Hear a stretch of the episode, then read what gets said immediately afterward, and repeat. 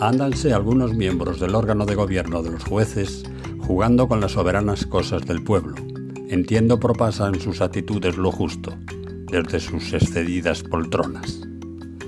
Era mi casa un pueblo, con sus lugares, caminos y calles, sus parques, colegios y hospitales.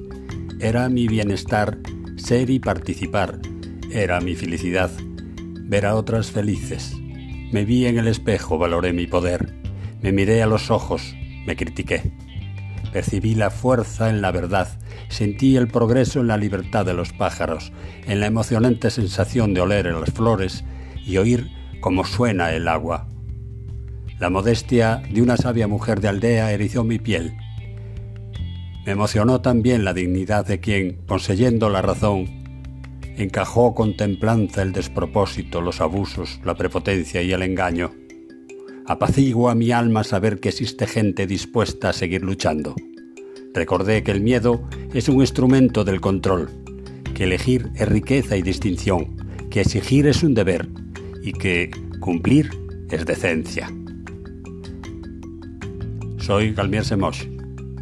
Gracias por escucharme.